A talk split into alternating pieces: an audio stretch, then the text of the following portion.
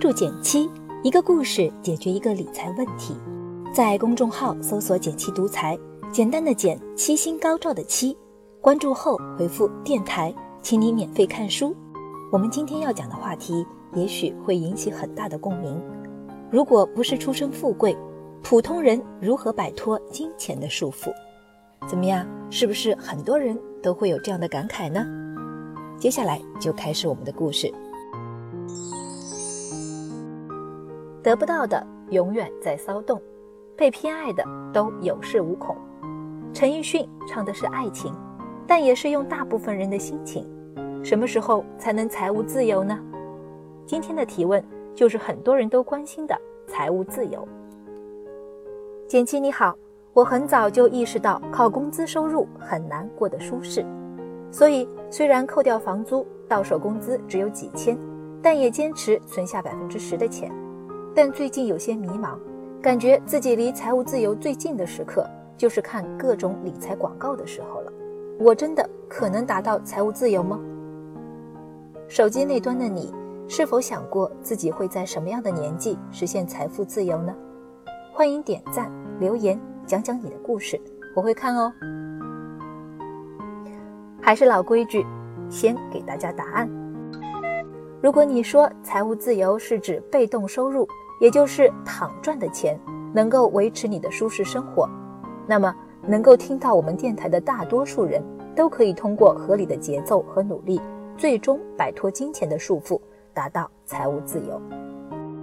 追求财富自由就像一场马拉松，它一定有终点，只是在那之前，我们需要经过时间不短的努力。如何能够让自己更容易坚持下去呢？先来听一个真实的故事。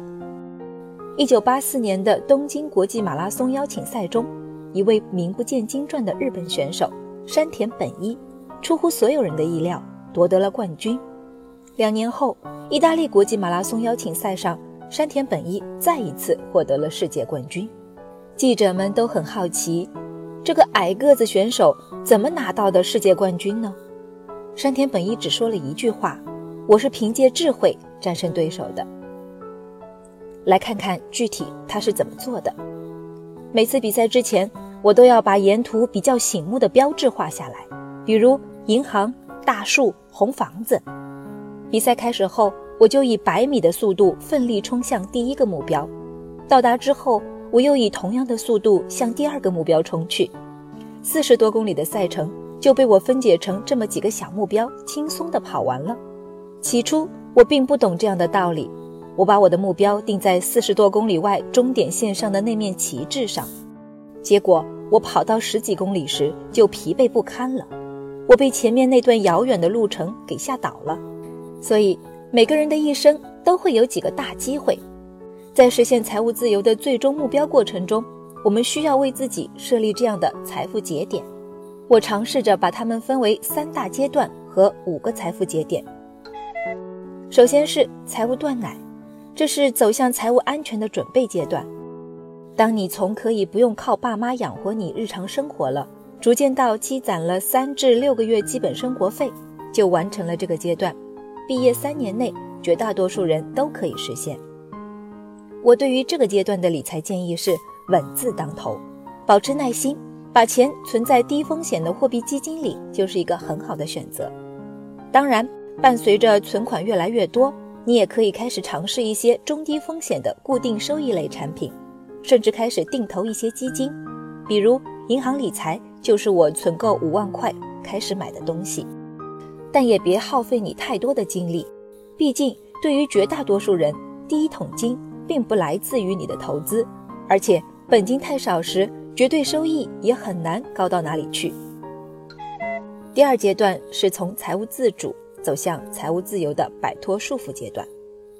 当你理财收入等于被动收入，从足够维持你一年的基本生活到足够维持你一年舒适的生活，就完成了这个阶段。这个阶段属于跳一跳能够到的阶段。我对于这个阶段的理财建议是：对理财投资稍有了解，会愿意去尝试一些权益类的投资，比如定投一些大指数基金。虽然短期会承受比较大的波动，但长期来看，将年化收益率提高到百分之八并不难。第三阶段是财富责任阶段，更多的财富也意味着更多的责任。财富责任是极少数人才能达到的状态，这个阶段离普通人有些遥远。个人更倾向于可遇不可求的态度，不如做好眼前事，功不唐捐。国内知名图书策划人关东野客曾在书中这么说：“绝大多数人，绝大多数时候，人都只能靠自己，没什么背景，没遇到什么贵人，也没读什么好学校，这些都不碍事。关键是你决心要走哪条路，想成为什么样的人。”准备怎么样对自己的懒惰下黑手？每个人的一生都会有几个大机会。我们大多数人学习理财，并非为了成为投资大师，战略上做自己的财务配置，但战术上更适合把较多的时间用于提高主动收入之上。现在你清楚了自己的财务节点吗？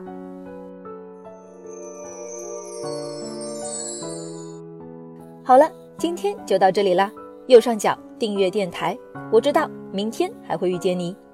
微信搜索并关注“减七独裁，记得回复“电台”，你真的会变有钱哦。